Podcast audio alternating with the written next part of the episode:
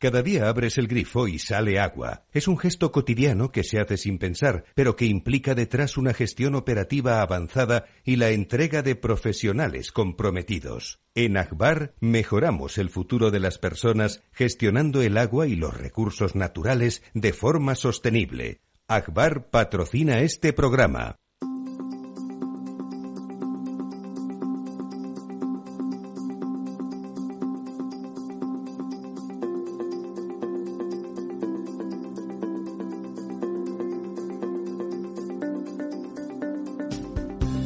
Estado Ciudad, con Ramiro Aurín y Diego Jalón en Capital Radio.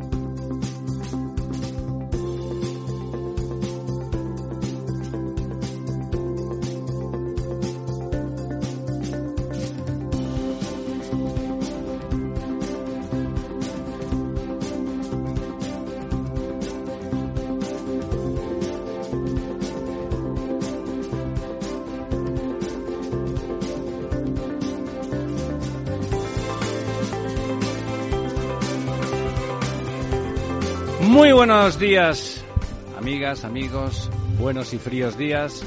Don José Luis. Muy buenos días. Doña María. Muy buenos días a todos. Don Lorenzo. Muy buenos días, don Ramiro. Por decir algo, ¿verdad? Don Diego. Muy buenos días, don Ramiro. Eh, Fríos y secos para lo que debería de ser, ¿verdad? Fríos y buenos secos en algunas partes de España, sobre todo en donde más eh, agua hace falta, pero húmedos con lluvia y con nieve incluso en bueno en, eh, incluso en Ibiza. Me han mandado eh, ayer Y un vídeo. de Tramuntana, sí sí en la. Sierra de Tramuntana en nevar digamos eh, es raro pero no tanto pero en Ibiza a nivel del mar me han mandado fotos vamos un vídeo ayer de la cala de San Vicente nevando en, en Sí, la ayer- playa no Ayer En- me enviaron un- un- una Ibiza, foto del sí. Tibidabo en Barcelona, también blanquito, muy mono. Eh, bueno, le aprovecho para recordarles, antes de que don Diego nos introduzca en nuestras desgracias hídricas, que ya saben ustedes que pueden vernos, además de oírnos, a través de Twitch en el epígrafe La Verdad Desnuda. También en el programa de, de la mañana, en el Estado Ciudad.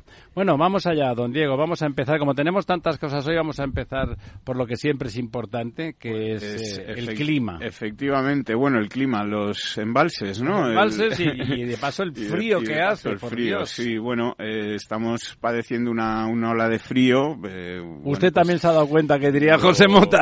Lo normal en este periodo del año al que llamamos invierno, que tiene esas cosas, ¿no? Que hace frío y nieva y en fin. sí, eh, no sé, a mí me da rabia. eh, y, pero bueno, eh, parece que, que la cosa ya, digamos, le quedan un par de días, que luego vuelven a subir las temperaturas. Eh, Estamos y- en marzo, ¿eh? Sí, y lo que pasa es que, bueno, estamos empezando marzo, Sí. que todavía es invierno. Es el día 1 de marzo. Y eh, bueno, eh, lo que, como comentaba, lo que pasa es que ha llovido muy poco en, en el sur de España, que es donde, donde más falta hace, y aunque esta semana pues aumentan 99 hectómetros cúbicos eh, la cantidad de agua embalsada, un 0,18%, eh, bueno, pues eh, los embalses o las cuencas que tienen mayores problemas, pues siguen en, en situación en situación muy mala.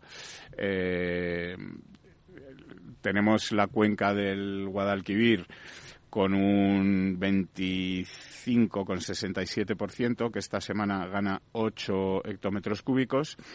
La cuenca del Guadiana, que gana 3 hectómetros cúbicos con un 34%, y estas son pues prácticamente las peores si no tenemos en cuenta Guadalete Barbate, que también está ahí en Andalucía, que está con un 29% y pierde un hectómetro cúbico. Bueno, y la cuenca interna catalana, que aunque el Eh, porcentaje es superior, el, el- el- el valor Sí. absoluto es inferior. No, el porcentaje es inferior también. La cuenca de Cataluña interna, que la dejaba un poco para el final, pero lo comentamos ya, eh, está con un 27%, pierde también 3 hectómetros cúbicos una semana más.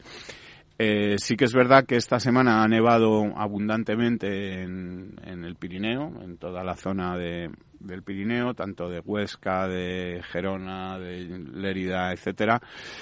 y bueno, pues eso ahora en cuanto empiece a bajar un poco la, a subir, eso afecta un poco la temperatura. sobre todo al Segre, que es eh, Cuenca del Ebro y la, provincia de Lérida, donde nunca hay problema, dicho sea de paso, porque el Segre es un río potente e importante. El problema es, es verdad que en el Ter, las nevadas en Gerona, pues eh, mejorarán la situación y desde ahí se podrá trasvasar como suele a, porque, como bien dices, la cuenca, la, gran beneficiada de esta semana ha sido la, cuenca del Ebro, que gana 120 hectómetros cúbicos, sube un 1,51, se sitúa en el 57%.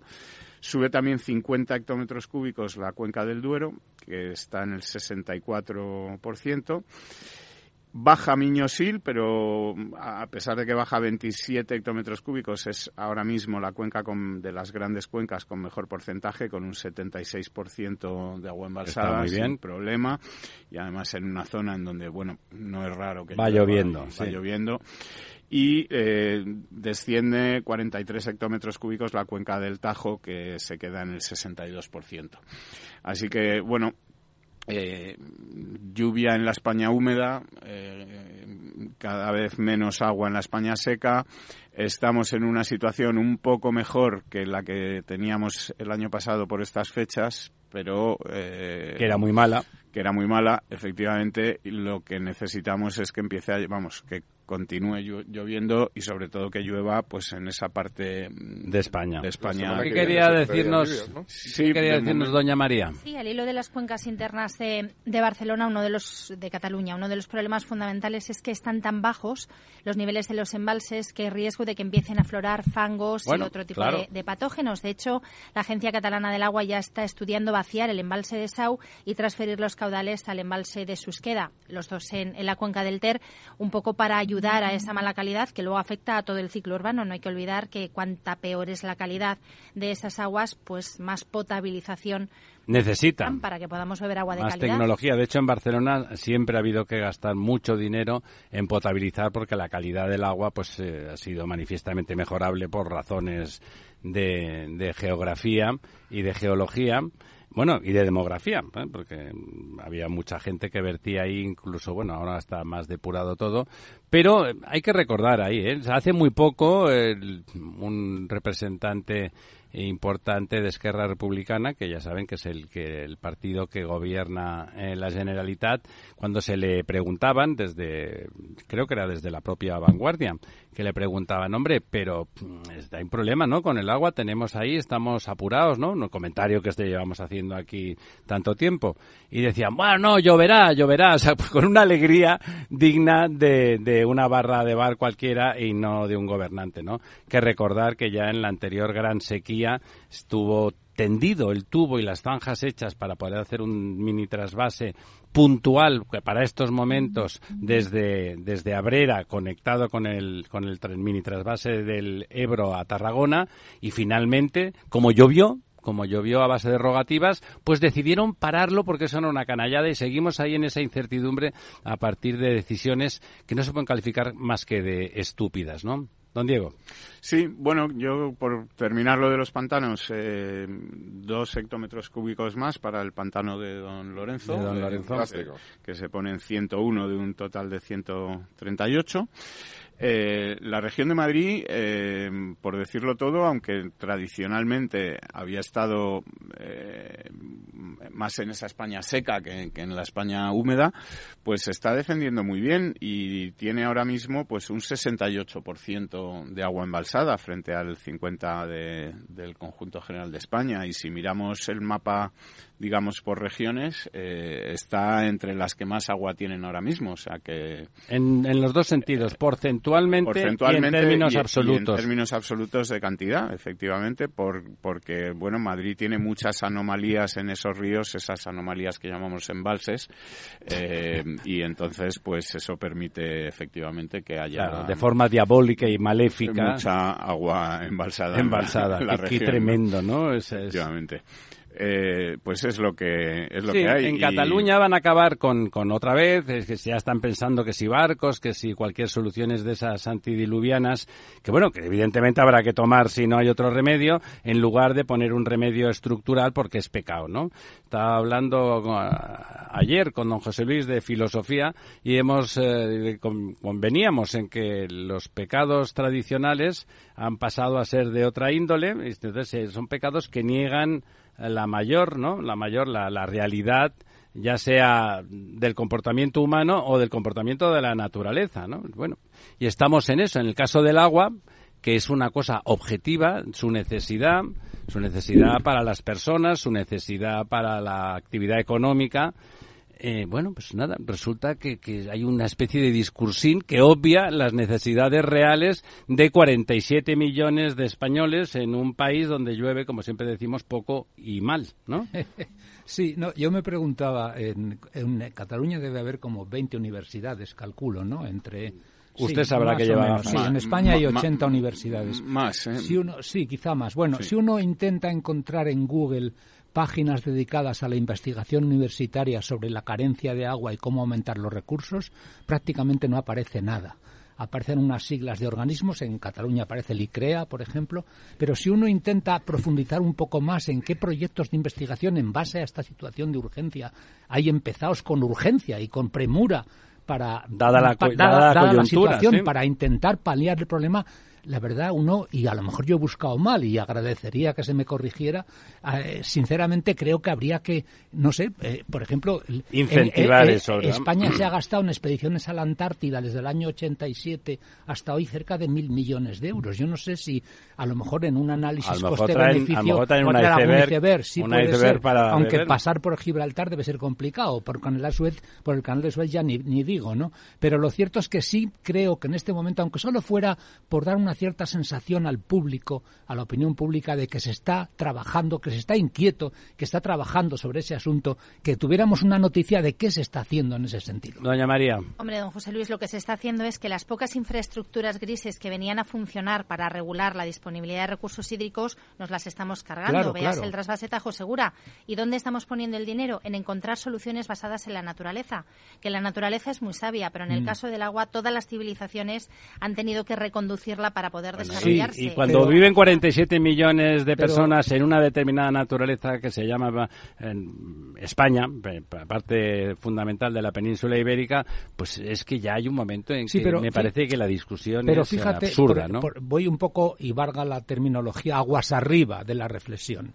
Cuando hubo la pandemia, la primera solución política fue encerrarnos, pero inmediatamente se desencadenó toda una línea de investigación de vacunas que al cabo de poco tiempo dio a unas vacunas gracias a las cuales, es decir, la orientación, la orientación hacia la investigación resolvió el problema además del encierro. Entonces aquí fíjate que la primera medida es restringir, digamos, análoga al encierro, la medida política, restringir el uso del agua. Pero ¿cuál es la otra?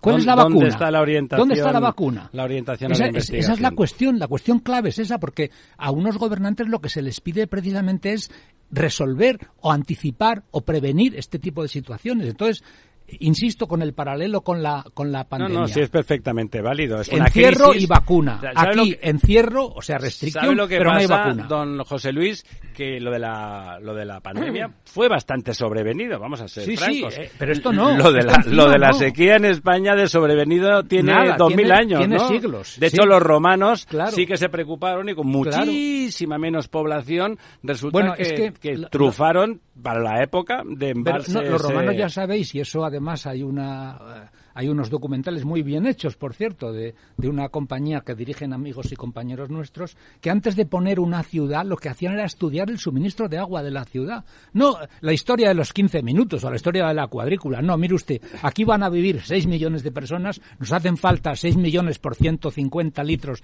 de habitante y día. ¿De dónde los vamos a sacar? ¿no? Entonces, eso, era, eso, eso sí que es sostenibilidad. Y que conste, que conste que como ya vivimos aquí, la alternativa es decir, es muy complicado, que no vivan. No, es, que, ya viven. Todavía peor, todavía peor. Es que una vez que eso ocurre, cuando mm, la solución es quitarle el agua a otros. Sí, sí, sí, sí.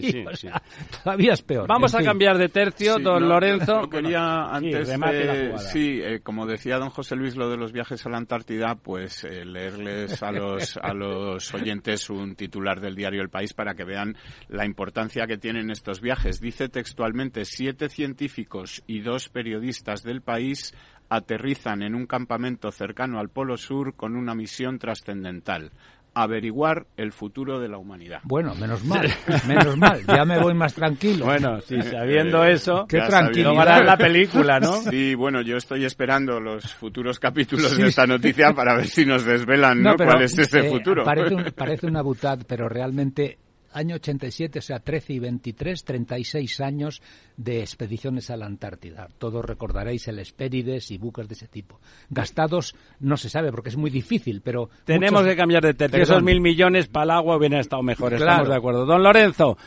Ferrovial decide decide y da una lista de, de, explicaciones que, que, está cansada de facturar el 18% en España y pagar el 50% y que se va a Holanda. Sí, así es. Y la verdad es que... Cuéntenos con detalle, por favor. Pues la verdad es que lo peor de la noticia es que esto, bueno, ya lo hizo Grifol en su momento. era Grifos.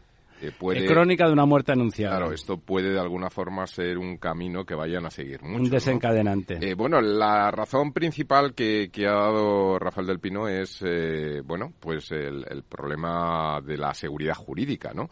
Es decir, el hecho de que eh, pensemos un poco que una, una empresa, es decir, la cabeza de una empresa lo que hace es gestionar recursos, recursos de todo tipo, recursos humanos, talento, tecnología, etcétera, y recursos financieros. Los recursos financieros son de dos, tiene dos patas, el equity, es decir, los accionistas, y la deuda. Esto es muy importante porque y sobre todo en empresas como esta de infraestructuras que de alguna forma necesitan ir muy apalancadas a los proyectos. Y la deuda es muy grande. Avales, etcétera, para poder hacer frente a proyectos grandes, porque uno gana un concurso de 5.000 millones para hacer unas carreteras muy bien, pero tiene que presentar avales por los 5.000 millones, porque si no hace la carretera, ¿qué ocurre? Se queda sin hacer. Es decir, que esto es importante, ¿no? Y todas las obras para los espectadores y para los oyentes, las obras que se contratan al Estado, como es lógico, añadamos, van avaladas. Claro, ¿eh? lógico. Por el contratista. Aquí y en cualquier lugar del mundo. Eso es, eso es. Por lo tanto, esto es deuda, ¿no? Por lo tanto, la captación de deuda es importante. Una situación de subida de tipos como la que nos enfrentamos, pues, pues eh, lógicamente eh, lleva a, que el riesgo país al que está de alguna forma eh, subyugado todas las empresas, por muy buena que sea una empresa, por muy buen rating que tenga, le está condicionando de alguna forma el riesgo país. La situación en España y la evolución a medio y largo plazo hace pensar que probablemente el coste de obtener esa financiación sea más económica en otras economías póngase el caso de Holanda como se ha ido, o Alemania. Incluida la Unión Europea, ¿eh? dentro de, países de dentro, de la Unión Europea. Sí, sí, estoy hablando dentro de la Unión Europea. No, no es que se vayan a, las Islas Caimán. Pero la otra importante es que para que también te den deuda, necesitas tener equity, necesitas tener... Eh, Accionistas, eh, claro. Digamos, capital. Y ese capital tienes que retribuirlo, de alguna forma. Entonces esa retribución siempre es neto fiscal. Capitalismo salvaje. La empresa genera unos beneficios, paga unos impuestos y después de esos impuestos pues reparte dividendo. El dividendo es la retribución o la, eh, que se aporta al capital. Por lo tanto, siempre estamos hablando de neto fiscal. Luego la fiscalidad es muy importante. Entonces, una situación... O sea, para que, fíjese, ya sé que lo que voy a decir es una obviedad para ustedes, pero hay que decirlo.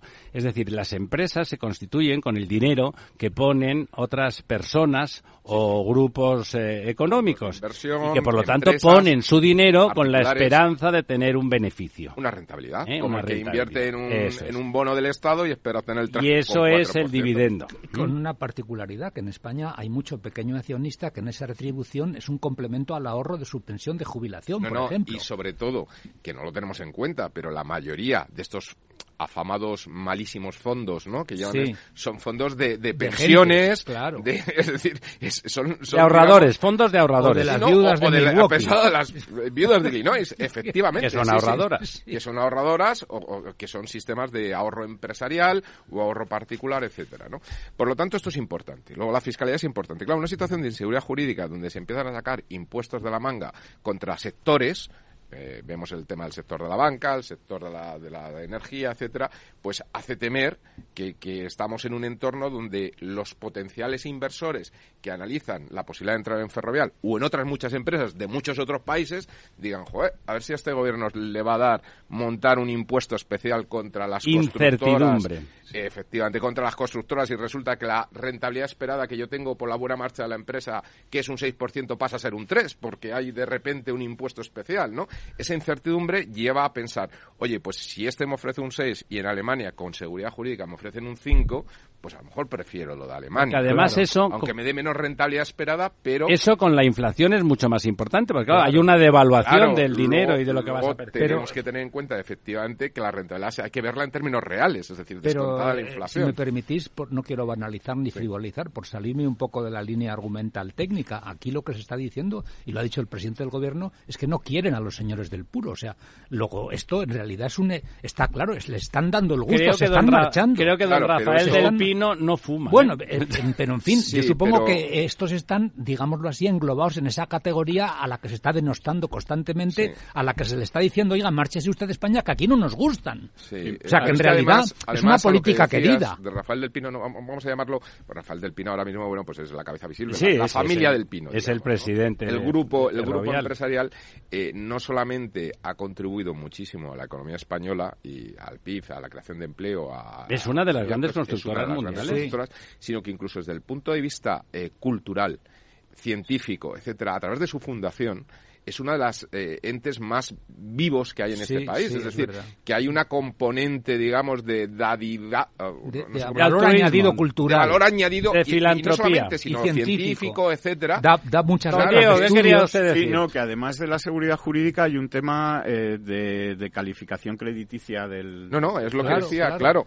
No, es lo que decía, que, es, es, efectivamente, como necesitan deuda, la calificación crediticia del país te está de alguna forma limitando... Abaratando la deuda, claro, en un sitio o encareciéndola en otro. saltar Holanda puede suponer... Los CDS, que son los seguros contra impago, eh, se cotizan en, función, de la deuda saltar Holanda, Saltar Holanda puede suponer más de 100 puntos básicos de rebaja en el coste de financiación. O sea, un, Así de sencillo. Un 1%... Más de un 1% en estos momentos. Sí, claro, si hablamos de miles de millones... el pasado no era tanto. Claro, ¿cuál debe ser la deuda de... 10 fue más todavía. Pues, Don Lorenzo, ¿cuál puede ser la deuda de un ferrovial? Un orden de magnitud, no Aproximadamente un 80%. No, hábleme en términos de miles de millones. Uy, pues en términos de millones, eh, ¿qué puede tener? Pues eh, cerca de 20.000 millones de deuda. Pues claro, 20.000 millones, el 1%, el 1%, que es un número fácil de hacer, son eh, 20 millones de euros. No, 200. 200 millones. 200 millones de euros. Es, claro, es, un dinerín. Hombre, habría que ver un poco la estructuración de la deuda, porque quiero decir, hay deuda que ya la tiene cogida hace Sí, pero vamos, por decir un número gordo de lo que significa. El impacto sería un poco en las renovaciones de deuda que tuviera correspondido al, año vigente. Sí, pero en, X años estamos hablando de eso. Sí, ¿eh? una vez, una vez se renueve todo. mercado y cómo vaya, y bueno, en función de la evolución. Yo creo que se están descontando de alguna forma expectativas. El, tipo impositivo, y lo digo porque va a haber mm, ataques, digamos, por el país elegido. Se, elige un país dentro de los costes impositivos. Medio paraíso fiscal, ¿no? No, no, no, no. Eh, es que ese es. Jardín fiscal. Quiero decir, es que esa es la. No, es que ¿Cafetería fiscal? No, es que esa es la confusión y es lo que me gustaría aclarar. A ver, Holanda es un país que en estos momentos tiene un, impuesto sobre sociedades del 25,8%. Igual que aquí. Aproximadamente, un poquito más caro que en España. Es verdad que frente a Alemania que están, pueden llegar cuando los porque es, creciente con los beneficios, puede llegar al 35 y pico por ciento. ¿Pero dónde empieza? Eh, empieza en el 23. Ajá. Bueno, eh, seguimos inmediatamente porque es la hora de la publicidad y aquí somos rigurosos fuentes de financiación. El Estado Ciudad, Capital Radio.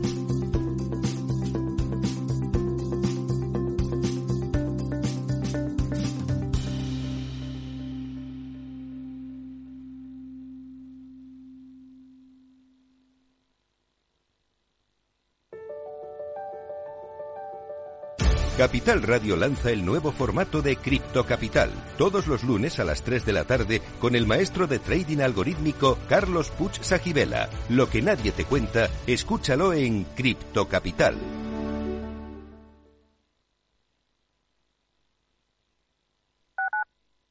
Capital Radio 103.2 Gráficas Naciones. Más de 50 años de experiencia en el sector de las artes gráficas. Apostamos por la última tecnología tanto en impresión offset como en digital y gran formato. Realizamos todo tipo de impresión. Tarjetas de visita, folletos, libros, vinilos, decoración y montaje de stands. Más información en el 91 629 2145 o en gráficasnaciones.es.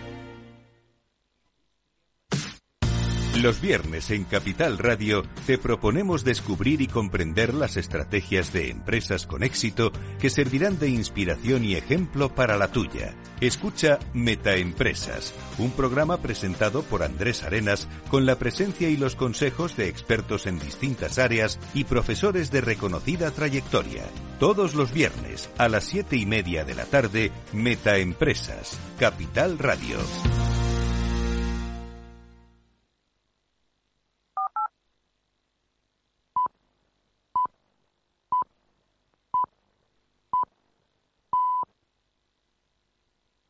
El Estado Ciudad con Ramiro Aurín y Diego Jalón en Capital Radio. Aquí estamos de vuelta. Don Lorenzo, remate usted la jugada. Eh, Defienda a Curif y sus compatriotas. Sí, a ver, yo lo que estaba comentando que a temas fiscales aparte de que en España eh, se eliminaron eh, ciertas bonificaciones del 100% por la doble imposición internacional cuando se eh, tributaba en distintos países, pensemos que una empresa como Ferrovial, bueno, Ferrovial o cualquier cosa. El 82% de su producción es, tantos, o a veces alguna incluso más, está en el exterior, ¿no? Pues claro, eso suponía un incremento de la tributación, pero una de las cosas que sí me gustaría aclarar es que sé que va a haber por determinado sector, sobre todo político, una cierta crítica al país elegido de Holanda, eh, porque Holanda es verdad que permite, pero ojo, permite a empresas tecnológicas donde hay elementos. ¿Qué permite? ha dicho permite, pero no ha dicho qué permite. Permite eh, una, eh, digamos, una especie, o funciona como una especie de pseudo paraíso fiscal con terceros países, porque todo lo que sean retribuciones de, propiedad intelectual, eh, propiedad industrial, etcétera, permite que esos fees o royalties que se pagan por estas propiedad, pues se transfiera a terceros países donde digamos que automáticamente, ¿no? Entonces, pero aquí no, porque este pone ladrillos. Quiero decir, el caso de Grifol, como hablamos antes, pues puede ser que hubiera una motivación de algún tipo de estos, pero en el caso de Ferrovial es, ellos no tienen ningún ninguna no hay un elemento, ellos no, no venden música ni vídeos ni pero, no, de son formas, el, ponen ladrillos. El cambio el, un segundo, José Luis. El, cambio, a, digamos, de sede o de domicilio fiscal no va a impedir que Ferrovial siga teniendo que tributar por lo que lo que genera, aquí, en España. por supuesto.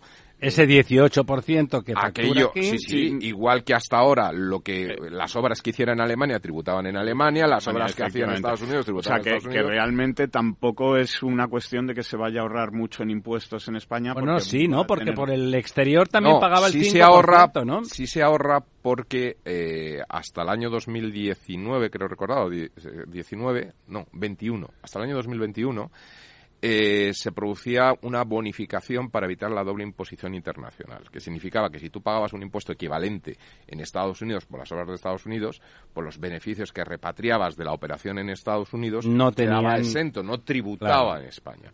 Al eliminar ese porcentaje de bonificación, parte de esos beneficios tributaban, con lo cual tú pagabas en Estados Unidos lo que fuera el 20% más lo que tributabas aquí, con lo cual se incrementaba. Esto no existe en el caso holandés. Por lo tanto, desde Holanda pueden evitar ese problema de la doble tributación internacional con terceros Que no era un 5% lo que hay que tributar. Aproximadamente. Claro, el 5% de, de mil millones de beneficios son 50. Eso ¿Eh? es. Sí, no, yo más que nada lo digo porque las cifras que daba la empresa, vamos, que da la empresa en el comunicado es que eh, en el ejercicio 2021 ha abonado 378 millones de euros en concepto de impuestos en España, que es un 55% de su factura total de impuestos, eh, y dice que con su salida a, a Países Bajos lo que va a reducir es un 2% de esa factura total, que sería un, en torno a los 12 millones de euros. En este, en este, el próximo. En este ejercicio. Eh, pero si hubieras mirado el 21, que tuvieron más beneficios, eran casi 50 millones, ¿no? Si me permitís un que ya es una pasta. De los, sobre los ladrillos. Sabéis que hace, en el mes de noviembre del año pasado, en el mes de noviembre se inauguró la autopista, la I-66 en Virginia, que Del Pino cuando lo inauguró dijo que era la autopista más inteligente del mundo.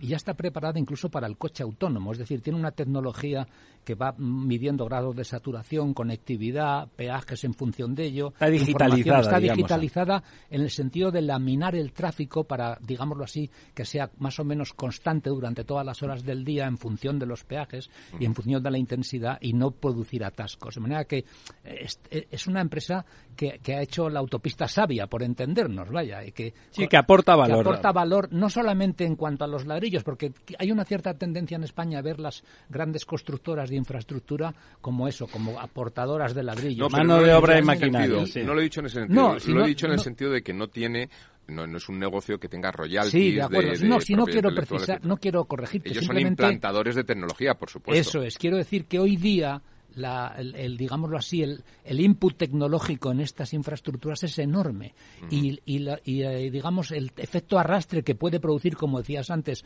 sobre pequeñas empresas, sobre startups españolas que han colaborado en este asunto, muchas de ellas, es enorme también. Es decir, que no la veamos solo como una ponedora de la no, no, no, no, no, no, no. Lo que pasa que es lo que te digo, que no son, digamos, la empresa tecnológica que desarrolla sí, patentes, que no, no vende, no vende patentes, que es lo que permitiría aprovechar ese tema. De y antes de pasar al siguiente tema, a no ser que alguien tenga alguna cosa interesante que decir, uno, se ve la política de, como decía José Luis, de denostamiento, insulto, cuando no insulto directamente a los empresarios, pues bueno, uno, es profundamente injusta y dos, tiene efectos. ¿eh? Tiene efectos y cuando estas empresas, cuando creamos un campeón, que conseguimos que sea multinacional y en lugar de tener que estar mamando de otras multinacionales que vienen aquí a vender lo suyo, ocurre al revés, que no ocurre en muchos campos, resulta que nos esforzamos en a ver si le damos unas cuantas patadas a ver si se acaban yendo y luego aprovecharán para llamarles antipatriotas y cosas por el estilo. Eh, eso, y de momento ahí lo dejamos a la espera de cómo evoluciona ese tema y si se produce un cierto desencadenamiento, como se pasó en Cataluña con el Prusés, que no ha vuelto casi nadie, porque ¿para qué? Pa... y de hecho se siguen yendo. ¿eh? Bueno. poco leía que este año pasado también había... Doña María. Sí, yo quería decir que estamos hablando de este sector del ladrillo de las grandes constructoras ya no es solamente la cuestión fiscal y esa seguridad jurídica lo que mueve a que se vayan fuera, es que en España arrastramos un déficit inversor increíble que ni los Next Generation, ni los PERTES, ni los planes de recuperación están solventando. Y teniendo en cuenta que es un sector muy internacionalizado, con unos porcentajes muy por encima del 80%, como hablamos en el caso de, de Ferrovial, que tiene el negocio fuera, pues a pesar de ser un sector puntero, hub internacional, ¿no? Que nos dice muchas veces eh, don Ramiro, pues al final terminan marchándose. Uno porque aquí no los quieren y dos porque, bueno, pues porque más rentable que recientemente ha lanzado la amenaza, todavía no lo ha hecho, ha sido Iberdrola, ¿no? Hace dos meses o tres, ¿no? Eh, sí. que fue pionera, recordamos, otro campeón nacional. Que ha lanzado la amenaza de que se va fuera. Se anticipó 20 años a la, a la ola de la energía verde. Mm. Eh, vamos a cambiar de tercio. Eh, introduzcanos el tema de que finalmente, aquí habíamos estado pidiendo en esta mesa mucho tiempo, no solo nosotros, pero nosotros en particular, podemos decirlo, la, la normativa que permitiera la explotación de, campos eólicos marinos.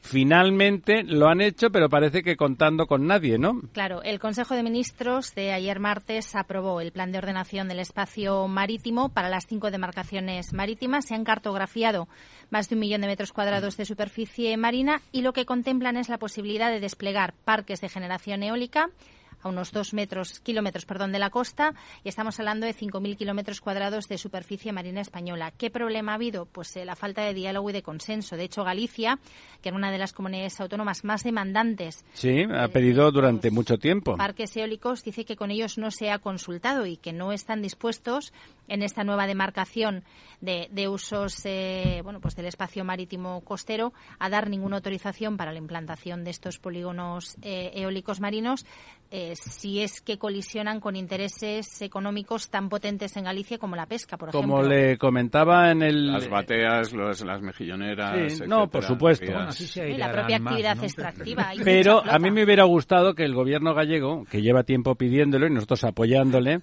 esas, esa normativa para poder hacer eso en un sitio donde hay mucho viento, donde se iba a producir mucha energía, a la vista del mapa hubiera dicho, es que aquí, aquí y aquí no nos han consultado y no se pueden poner porque hay intereses eh, específicos y tal. O sea, aquí se trata de llevarle la contraria tal. Es verdad que es nefasto. ¿Crees que ha habido ocasión de que lo pudiera hacer? No lo sé. O sea, el gobierno gallego ha, podido conocer previamente y se le ha preguntado. No, no, no, no, lo que dice es que no se le ha consultado, que no se ha consultado con nadie. No lo ha hecho. No, no, el gobierno no ha consultado a las comunidades autónomas, lo cual evidentemente está mal. Yo lo que digo, dicho eso, o sea, fatal, lo sacan ahora en época electoral porque parece que conviene, pero sí que es verdad que echo de menos que el gobierno gallego ahora dijera directamente, fíjense, no me han consultado que es la verdad, y aquí, aquí y aquí, porque el mapa está dibujado, ¿eh? lo pueden ver ustedes en la prensa, están dibujados los mapas de las zonas, aquí, aquí y aquí hay intereses pesqueros incompatibles con los molinos eólicos, y por lo tanto, como no nos han consultado, nos vamos a ver obligados a denegar eso y a ta, ta, ta, ta, ta. O sea, que se haga en términos genéricos, claro, no se nos consultas, no aprobaremos nada que esté en contra, oiga, pero ustedes no lo habían estudiado, ustedes tenían sus zonas, ¿no? Pongan un mapa encima del otro y demuestren que como no se les ha consultado lo han hecho mal.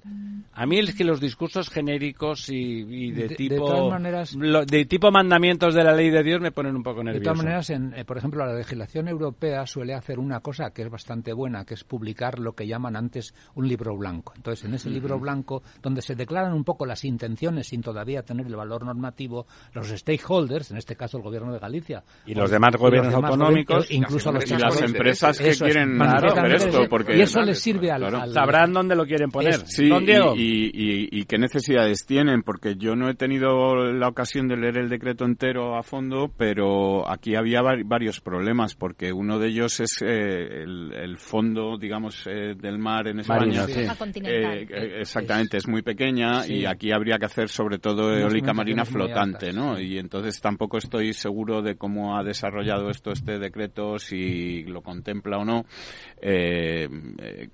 creo que si no ha tenido en cuenta los detalles técnicos, vamos a decir. Técnicos, la opinión de, del sector, es decir, de los que van a instalarlo, de las comunidades autónomas que son las que tienen que desarrollar luego o los que eh, gestionar, gestionar todo eso. Efectivamente, pues que esto será, pues como casi todo bla, bla, bla. este gobierno, bla, bla, bla. Eh, mira, hay otro ejemplo bastante bonito que sale hoy una, un reportaje en, en, un diario digital en el que se habla de, del hidrógeno dorado. Eh, sabéis que hay muchos tipos de hidrógeno. Estamos eh, hablando del hidrógeno verde, que es el que se generaría a partir de renovables. Pero bueno, el hidrógeno dorado es ese que está ahí ya, es decir, un yacimiento de hidrógeno que esté. Que es dorado porque vale su peso en oro, ¿no? Y que además no hay que generarlo con ninguna energía, ¿no? Es decir, que, está ahí. En Aragón. Bueno, pues resulta exactamente que en, que en una zona de Huesca, en Monzón, sabemos que hay un pozo importante porque eh, en un proyecto en el año 1963 de una empresa aragonesa que se llama Empresa Nacional de Petróleos de Aragón, pues estaban buscando petróleo, ¿no? en esa zona y lo que encontraron, fue hidrógeno, ¿no? Encontraron, claro, en, aquel momento pues no les interesaba para nada, pero parece ser que hay un inmenso yacimiento de hidrógeno que está, eh, digamos, debajo del Pirineo y que aflora por esa zona y que les permitiría durante 20 o 30 años exportar eh, hidrógeno. Bueno, pero hay un problema, que la legislación española impide hacer ese tipo de extracciones. Eh, es decir, que aunque queramos, aunque por sepamos... motivos ecológicos. No, que está prohibido. la ley lo prohíbe. está prohibido por, por, motivos legales. Incluso la, incluso la prospección, Exactamente, no ya la explotación. hemos comentado aquí en alguna la, la, prospección está hecha porque se hizo en el año 63, pero mm. como hoy en día está prohibido eh, explotar. Hacer, explotar yacimientos eh, en, en, España, pues ahí nos quedaremos con ese hidrógeno tan bonito. Simplemente está prohibido explotar. si lo hemos comentado aquí en alguna ocasión, que... la ley de cambio climático de abril del 21 prohíbe la explotación de cualquier tipo de mina, ya sea de hidrógeno, de uranio, de carbono, de oro o de plata, ¿no? el otro día, de lo que sabéis que hay una, una iniciativa tecnológica para que algunos aviones usen combustible hidrógeno, ¿no? Y hay un dato que es importante y es que el poder energético del hidrógeno para que sea equivalente al del petróleo al del queroseno, en el caso, ocupa 10 veces más de volumen a la temperatura ¿Ah, ambiente, sí, 10 veces más. Y a menos 250 grados enfriado, que es como generalmente se maneja, criogenizado, ocupa cuatro veces más. Es decir, que eh, hay, la viabilidad hay, todavía una muy serie. Y luego hay un dato que el otro día comentábamos aquí, si se quisiera sustituir y esto mm, quizá deberíamos de, afinarlo un poco más. Si se quisiera sustituir todo el petróleo que se usa en España por hidrógeno fotovoltaico, electrolizado fotovoltaicamente, haría falta la mitad de la superficie de España en paneles. ¿Así? ¿Ah, sí, más o menos. Qué barbaridad. Doña María, ¿qué quería usted decir? Sí, yo volviendo al, al bueno, pues eh, a este plan de ordenación de la eólica marina, o sea, es muy detallado el, el Real Decreto, sí que establece todos los polígonos y las zonas de alto potencial de generación de, eólica marina, pero claro, si el 54% de estas zonas están en Galicia, hubiera sido un detalle tenerla en cuenta. es, un detalle. es estrictamente necesario, doña María. Es estrictamente necesario, es una ocupación territorial que no nos parece mal, insisto, pero que tiene tantas implicaciones que es evidente que tienes que negociar con la administración que tiene que gestionar e-, esa territorialidad, ¿no? Es, es, es, obvio, vamos, no es una cuestión política. Estoy como, como mirando así de reojo la de soslayo. De soslayo. Y ese 54% representa como unos 1.500 kilómetros cuadrados. No está mal, ¿no? No sí, no es mucho, 1.500 kilómetros cuadrados. O sea, una provincia, Zamora tiene 10.000 kilómetros cuadrados. Bueno, pero eso en una franja alargada de mar. Bueno, es un 10% de Zamora, para entendernos. Sí, pero que no te estás metiendo, pero que no te estás metiendo en el mar hasta ah, no, no, menos frío. Con menos frío que en Zamora. Eso, también es fácil. Y que en periodo preelectoral colisiona con un sector muy importante para toda la, zona del Cantábrico noroeste. Que es la pesca. y el marisqueo. Y el marisqueo. Y el... marisqueo no tanto porque sí que hay una zona más pegadita a la costa que se puede salvar. ¿no? Los polígonos en la zona de Galicia están un poco más alejados. Pero la flota faena ahí. y es un sector muy importante económico y para cohesionar el territorio. Hay que negociar con ellos en una palabra, sin duda, ¿no? Yo creo que más que Son la palabra aquí negociar es más que hay que consensuar con ellos. Sí, sí, pero negociar lo digo en el sentido mejor de la expresión. Vamos a vamos a hablar de qué hay que hacer aquí y cómo. No, ya, ah, pues no había caído en eso, oye, tal, pam. Vamos, normal, lo que hace la gente para ponerse de acuerdo en una zona potencialmente conflictiva. Gobernanza, ¿no? Sí, no que sé. es lo que a lo que se apelaba en la época hacer las cosas cuando afectan a mucha gente, pues Por cierto, me ha llamado mucho la atención que eh, Pedro Sánchez, el presidente del gobierno, se ha hecho una foto en Ávila con un uniforme de bombero El abril del puerto del Pico, porque ayer se aprobó el estatuto Entonces, bueno, eh, eh, da la impresión de que este verano, si hay algún incendio forestal en Castilla y León, lo apagarán lo apagará Pedro Sánchez y compañía. Personalmente. Sí, sí, claro. Es decir, que no habrá reproches a la Junta de Castilla y León ni a su consejero de Medio Ambiente si se quema la Sierra de la Culebra, porque se supone que en Castilla y León los bomberos los comanda don Pedro Sánchez. Bueno. Y dicho esto, hay que decir que la Junta de Castilla y León también se ha molestado porque Pedro Sánchez fue a la Brigada Forestal de Puerto del Pico, que está en la provincia de Ávila, pero no avisó a ninguna autoridad de Castilla y León. Fue, se hizo pero la no, pero la ventaja es que ¿quién es el César? Claro, no, pues pero, pero evidentemente la ventaja de esto es que, insisto, este verano la Junta de Castilla no tendrá que preocuparse lo más mínimo. No, vamos a darle un par de días a ver si son bomberos o algún afiliado del PSOE del puerto del Pico disfrazado.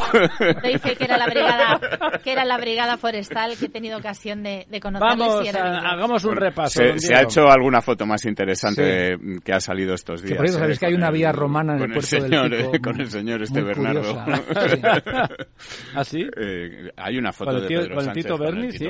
No se la ha hecho recientemente, pero bueno, está ahí abrazado a él y ambos sonrientes. Con el presidente del gobierno de Canarias. Quedando para después, ¿no? pues vamos a ver. Eh, mira, hay una noticia eh, que me... Que, bueno, me interesa más que por el enfoque que le da el medio, que dado el medio que es, pues ya podemos imaginarnos cuál es el enfoque. Eh, porque creo que por primera vez tenemos datos reales, o es la primera vez que yo veo datos reales, eh, el, titular de, la noticia, el titular de la noticia que se refiere a la ocupación de viviendas dice la ocupación de viviendas se frena por primera vez en siete años pese a los discursos alarmistas, ¿no? Esto nos tiene que tranquilizar a todos. Eh, Mucho, como lo de la Antártida. Porque efectivamente eh, el medio es el mismo y el mensaje es parecido, ¿no? Entonces, bueno, el dato. En este caso el medio es el, mensaje. el dato del Ministerio del Interior que, como digo, es la primera vez que yo veo un dato del Ministerio de Interior respecto a esto, se refiere a allanamientos de morada, es decir, que ya no es eh, ocupación de viviendas, de bancos, etcétera, sino de allanamientos de morada, denuncias por allanamientos de morada, han sido eh, este año de 16.726 en España. Son poquísimas. Son poquísimas y además son un 3,2% menos que el año pasado en el, récord, que fue el récord histórico con 17.274. Eh, o sea, no tiende al infinito la función ocupa. ¿no? Eh, eh, efectivamente, no tiende al infinito porque ha bajado. Eh, Pero un, siga sintótica con el récord. Un 3,2, lo cual, como, como dice el titular del periódico, pues, pues nos permite. Ya dormir tranquilos. Dormir tranquilos y frenar este discurso. Podemos dejar la puerta abierta. Alarmista, sabiendo que en España pues hay 17.000 viviendas que cada año son, ocupadas. Creo que en el ratio de viviendas ocupadas por habitantes somos también récord mundial. Sí. Sí, sí, sí. Y esto, bueno, pues... A se hace eh, deporte olímpico. Viene a poner en valor, pues, la política de vivienda pública que está haciendo este gobierno. Eh, sabemos que además la mayoría de estas... Eh, no, eso es colaboración público-privada, ¿no? Sí, claro. La mayoría de estas ocupaciones ocurren en, en la provincia de Barcelona y, en Cataluña, en, Cataluña en general. Claro, es que la señora Colau lo promociona.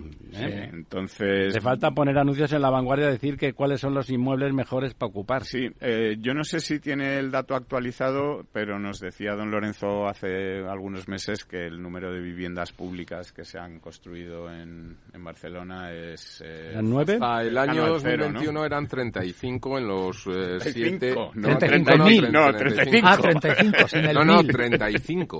35 es 35 viviendas. O Desde que llegó al poder hasta, me parece que es el, el dato, creo, no sé si es mediados del 20 o del 21, no sé lo que habrá hecho el 22, pero vamos, sí, pero hay que sumar las 17.000 ocupadas. Mm. O sea, que son 17.035. Suena mucho mejor, ya saben cómo rima. Lo de 35 es que yo creo que lo he hecho... Quiero matizar, yo sé que lo han entendido, pero me gustaría matizarlo. No, no son 35 anuales, son 35 en todo el periodo. En, seis, el dato es en seis años, digamos. Allí, sí. O sea, que 35 entre 6 son 6. Pero es que además... 17.006. A, ver, chicos, pudiendo, pudiéndose ocupar de una patada en la puerta, ¿tú sabes el lío que es hacer una casa? Bueno, usted sí que lo sabe, don Lorenzo, ¿no?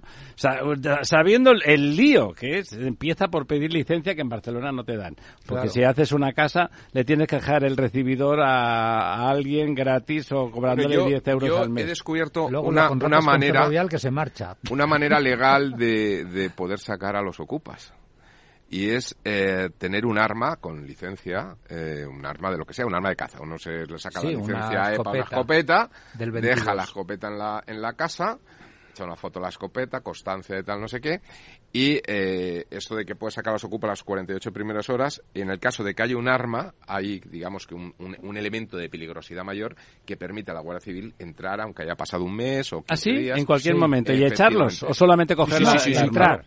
entran y los echan fuera porque hay un elemento que es un arma que podrían utilizar contra terceros, ¿no? Entonces, esto es importante, ¿no? Bueno, sí. tiene que estar en un armario. Y, no cobro y no cobro de los distribuidores de armas en España. de la asociación del rifle. el, Charlton Heston español. bueno, eh, mira, teníamos, tengo otra noticia a pesar de que no esté hoy aquí don Enrique de Areva y es que, bueno, eh, las eh, ANFAC, que es la, patronal que reúne a las marcas de fabricantes de automóvil, pues están en pie de guerra contra la llamada Euro 7, la nueva normativa de mm, restricción. Otra de las cosas imposibles de cumplir. Eh, efectivamente, que además eh, es una normativa que según están eh, explicando los fabricantes de automóviles, eh, va a perjudicar sobre todo a los coches más baratos. Eh, eh, ellos dicen que, por ejemplo, el Ibiza, el Golf o el Fiat 500 no cabrían ya con la nueva normativa y serían prácticamente Tiene narices la cosa, de fabricar, ¿no? Mientras que vehículos, bueno, de, gama alta, sí. Sí, de la gente de bien, está la que la del puro los fumadores de puros, los Mercedes eh, grandes, ostentosos, se van a Holanda. Esos sí tendrían más facilidad para poder eh, asumir esta normativa, bueno, pues por razones de tienen más eh, catalizadores y más conductor. Y, entonces. bueno, además señalan que la normativa va a producir un encarecimiento de unos 2.000 euros por vehículo, de, hablando de vehículos pequeños. Eh, lo cual, bueno, pues viene a ayudar mucho a esta clase media y trabajadora de la que tanto se preocupa. Pero hay una solución que le daría a la señora Colau, que no se compren coche y que vayan en metro todos. Efectivamente. que ocupen el coche. Bueno, que ocupen el coche. De todas maneras, ayer, idea. ayer la, la, ayer la todavía ministra de Industria en campaña electoral, creo que he leído en algún digital que dijo que el gobierno español estaba cuestionando esa normativa Euro 7. Sí, Eh, a ver, lo que lo que pide precisamente la, la ANFAC, eh, y ha sido muy claro Wayne, Wayne, Griffiths, amigo de don Enrique de Areva y que nos ha hablado de él varias veces en este programa, es que eh, no tiene sentido apoyar como país la, norma Euro 7 de emisiones. Cuando aquí hacemos solo coches de esos. Que se va a apoyar el troncomóvil. Efectivamente. efectivamente. Y que tendrían que, que pensárselo mucho, pues porque precisamente va en contra de la mayoría de los automóviles que se fabrican en España. Y como decía antes, los automóviles pequeños que no cuentan con eh, sistemas muy desarrollados pues son los que van a ser más difíciles de adaptar a esta normativa, porque los, los coches grandes, digamos que ya tienen unos sistemas incorporados que, que, solo con calibrarlos, etcétera, y tocarles el software, ¿no? digamos, se podrían adaptar a esta normativa sin que encarezca su precio, ¿no? Mientras que los vehículos pequeños, pues son los que se van a, ver más perjudicados y además eh, más encarecidos, ¿no? Tiene usted dos minutos para otra noticia. Vamos a intentar. María quería decir algo. Le quito los dos minutos a. Sí, sí, sí. Venga, se al los compañero. No suelo decir que una vez que ha terminado ya él, por cerrar también, ¿no? Como habíamos abierto hablando de agua, eh, al final eh, ya terminó el plazo para acogerse al PERTE de digitalización del agua. Han sido 158 proyectos que abarcan 3.800 municipios de toda España y bueno, pues eh, se han hecho con esos 1.200 millones de euros. Eh, ¿Qué tipo de iniciativas eh, se contemplan? Pues aparte de beneficiar a 37 millones de habitantes, el poder controlar todos los consumos eh, y poder mejorar. En principio, las fugas podrán ponérsele pies en pared, ¿no?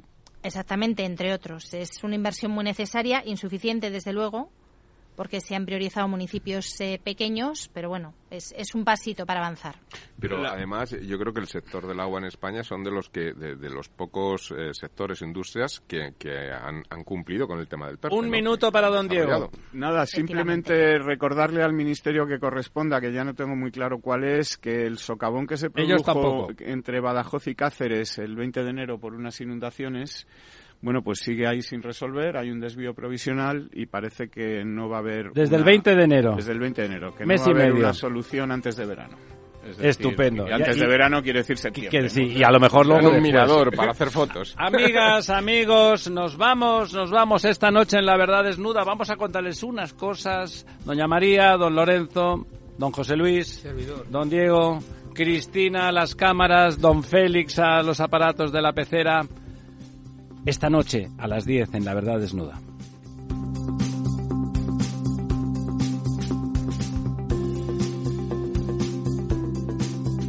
El Estado Ciudad, Capital Radio.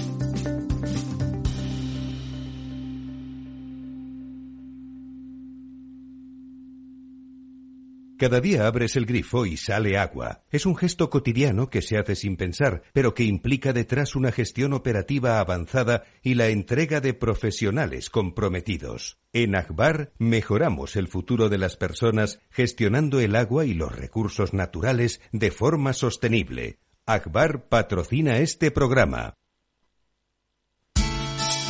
De la mano de Alejandro Mazón y el equipo de Cuídate Deluxe, llega el chico del chándal a El Balance para ayudarnos a estar en forma y mejorar nuestro bienestar general. Los miércoles a las ocho y media de la tarde en El Balance. Capital Radio. Capital Radio 103.2 Disfruta de la mejor cocina gallega en Montes de Galicia. Todo un clásico moderno en el barrio de Salamanca. Disfruta de la variada dieta láctica, de las mejores carnes y pescados tratados con respeto y transparencia y regados con una de las mejores bodegas de la zona. En grupo, en familia o en pareja, Montes de Galicia te ofrece el espacio perfecto en cada ocasión. Esto te estás perdiendo si no escuchas a Luis Vicente Muñoz en Capital, La Bolsa y la Vida. Juan Ignacio Crespo, experto financiero. Los bancos centrales pueden crear dinero de la nada, pero no pueden crear microchips de la nada. No te confundas. Capital, la bolsa y la vida con Luis Vicente Muñoz, el original. ¿Está pensando en montar una empresa pero no se atreve a dar el paso en solitario? Busca una marca conocida y consolidada que le respalde en Franquiciados le ayudamos a elegir el negocio que más se ajuste a sus necesidades. Franquicias de éxito, innovadoras, de baja inversión. Los miércoles a las 12 en Capital Radio tienen una cita con el único programa de radio de España especializado en la industria de la franquicia. Franquiciados con Mabel Calatrava.